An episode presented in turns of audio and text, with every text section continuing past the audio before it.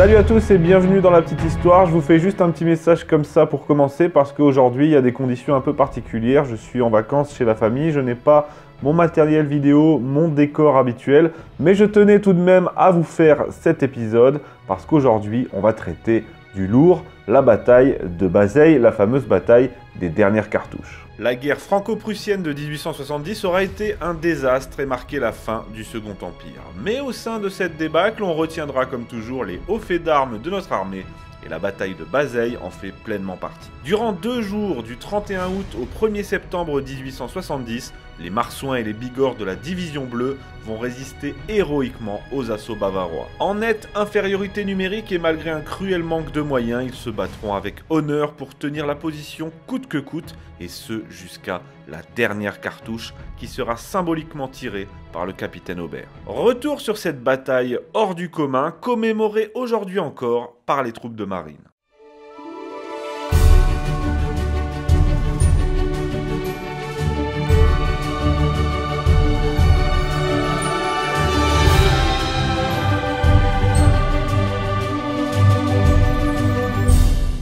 Vous avez été très nombreux, très très nombreux à me réclamer cet épisode sur la bataille de Bazaine, ça fait des mois.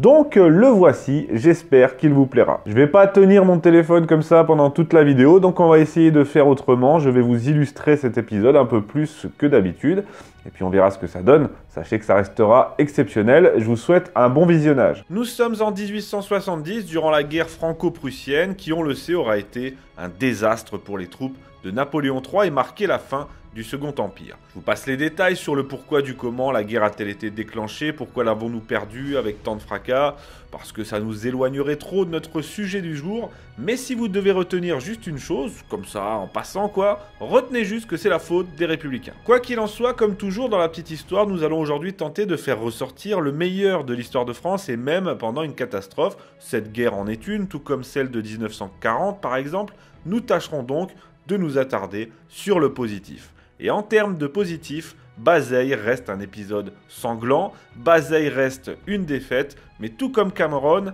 Bazeille a montré la bravoure et le courage de nos soldats, alors ne nous privons pas pour leur rendre un dernier hommage bien mérité. En août 1870 donc, en pleine guerre franco-prussienne, tout l'est de la France est occupé par les armées allemandes, trois au total, et le maréchal Bazaine est encerclé dans Metz. Pour MacMahon, il est question de lever une armée chargée d'aller le délivrer et rétablir la situation. Et au sein de cette armée, pour la première fois, les Marsouins et les Bigorres vont être regroupés en une même division, surnommée la Division Bleue. Il s'agit de troupes de marine, anciennement troupes coloniales, des fantassins pour les Marsouins et des artilleurs pour les Bigorres. Ce sont elles qui, à Bazeille, vont entrer dans la légende. Elles partent de Reims à marche forcée aux côtés de l'armée de Chalon et au bout de six jours éreintants, elles arrivent à Sedan où MacMahon est en difficulté. Il faut dire qu'il est assailli de toutes parts par les avant-gardes prussiennes, supérieures en nombre, mais aussi et surtout en artillerie.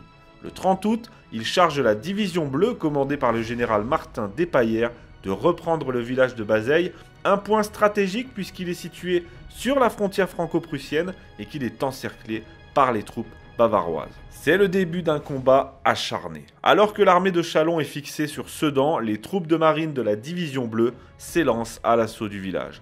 Inutile de préciser que là aussi l'adversaire est coriace et supérieur en tout point, et pourtant elles parviennent à prendre Bazeille au prix de lourdes pertes. Le village est donc tenu par les Français au soir du 30 août, mais dans la nuit, les Bavarois reçoivent du renfort en hommes et en artillerie. Au petit matin, le 1er septembre donc, les troupes ennemies y pénètrent à nouveau en pensant trouver le village vide, mais à cet instant, une violente contre-attaque de 150 marsouins les repousse vigoureusement. C'est alors qu'intervient un imbroglio. Le général MacMahon est blessé et remplacé par le général Ducrot qui ordonne à la division bleue d'abandonner la position. C'est chose faite, mais quelques instants plus tard, le général de Wimpfen, muni d'une lettre de service, revendique le commandement et ordonne qu'on reprenne le village. Évidemment, l'ennemi ne s'était pas privé pour le réoccuper entre-temps, tout en se renforçant davantage, et il faut donc aux troupes de marine se relancer à l'assaut avec panache pour la quatrième fois au total, le tout à 1 contre 10. À nouveau, les Français tiennent le village, mais les Bavarois n'ont pas dit leur dernier mot et sans cesse renforcés reviennent à la charge. Le rapport de bataille nous dit, luttant à 1 contre 10, les Marsouins, malgré les obus qui les écrasent et les incendies qui les brûlent et les suffoquent, défendent pied à pied chaque rue, chaque maison et chaque pan de mur. Ils ne cèdent le terrain que très lentement, infligeant à l'ennemi des pertes sévères. À cet instant, le général de Vassoigne estime que les troupes de marine ont assez morflé, que, je cite, l'infanterie de marine a atteint les extrêmes limites du devoir et qu'il n'est pas question de sacrifier cette unité. Il faut donc organiser la retraite, mais pour la couvrir, une quarantaine d'hommes va se sacrifier, se battre jusqu'au bout, jusqu'à la dernière cartouche. Retranchés dans une grande maison, les hommes du commandant Aubert se barricadent. Le capitaine Jean Coigny rapporte des meurtrières sont pratiquées dans les tuiles, dans les coins de murs, partout où l'on peut voir sans être vu. Les grandes fenêtres sont protégées avec tout ce qui tombe sous la main, sacs de blé, matelas, coussins, meubles. Les meilleurs tireurs sont au créneau, les autres passent les munitions. L'infanterie de marine est prête à subir l'assaut. Ce sera un combat acharné, immortalisé par le célèbre tableau d'Alphonse de Neuville, La maison de la dernière cartouche. Bien retranchées, les troupes de marine infligent de lourdes pertes aux Bavarois qui voient leur progression retardée. Leur commandant est furieux au point que c'est désormais tout le 15e Bavarois qui encercle la maison et fait venir de l'artillerie. Mais les tirs français sont précis, calculés. Ils font mouche presque à chaque coup. Les Bavarois bombardent la position, le grenier s'effondre, la toiture prend feu, mais les hommes qui y sont retranchés ne lâchent rien. Coignet note L'Allemand sait maintenant le prix qu'il faut mettre pour venir à bout des diables bleus. Et il ajoute La position cernée, la mission s'en trouve presque facilitée, il suffit maintenant de tuer et de mourir sur place. Les hommes se relaient aux fenêtres et ajustent l'ennemi avec précision. Ils sont peu nombreux, mais leur tir est si efficace que les Bavarois n'osent même pas approcher. Et pourtant, les Marsouins et les Bigorres subissent eux aussi des pertes critiques et les munitions viennent soudainement à manquer.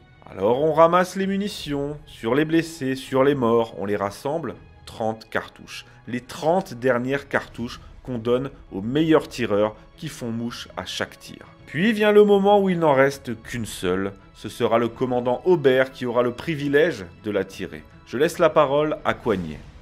29 sûrement, lentement, font mouche. Il ne reste que la dernière. À Aubert l'honneur de la tirer. Il l'introduit dans la culasse, le silence est pressant, le sang s'arrête, les sens sont tendus, le coup est parti, il n'a pas été perdu. C'est la dernière cartouche. Maintenant, il est question pour le commandant de sauver ses hommes, d'éviter un massacre inutile. Alors on attache un mouchoir blanc au bout d'une baïonnette qu'on hisse par l'une des fenêtres. Les Bavarois soulagés exultent et les Français peuvent sortir la tête haute, fiers d'avoir lutté jusqu'au bout et permis au reste de l'armée de se replier en ordre. La bataille est perdue, tout comme le sera la guerre, mais l'honneur est sauf. Au total, à la fin de la bataille, la division bleue déplore 2655 pertes. Elle en aura infligé le double aux Bavarois. Cette résistance acharnée fera toute la gloire des troupes de marine. L'épisode de Bazeille est d'ailleurs aujourd'hui encore commémoré tous les ans par celle-ci. Ce jour-là, les Marsouins et les Bigorres ont montré toute leur bravoure, la bravoure du soldat français et son incroyable ténacité, sa faculté hors norme à se battre pour l'honneur jusqu'au bout, quand bien même tout est perdu. Rendons donc hommage à ces Français qui, à Bazeille, se sont sacrifiés pour leurs camarades, tout comme pour l'honneur de la France. Merci à tous de m'avoir écouté. Euh, j'espère que cet épisode vous a plu malgré les circonstances. On se retrouve mardi prochain pour un nouveau numéro de la petite histoire.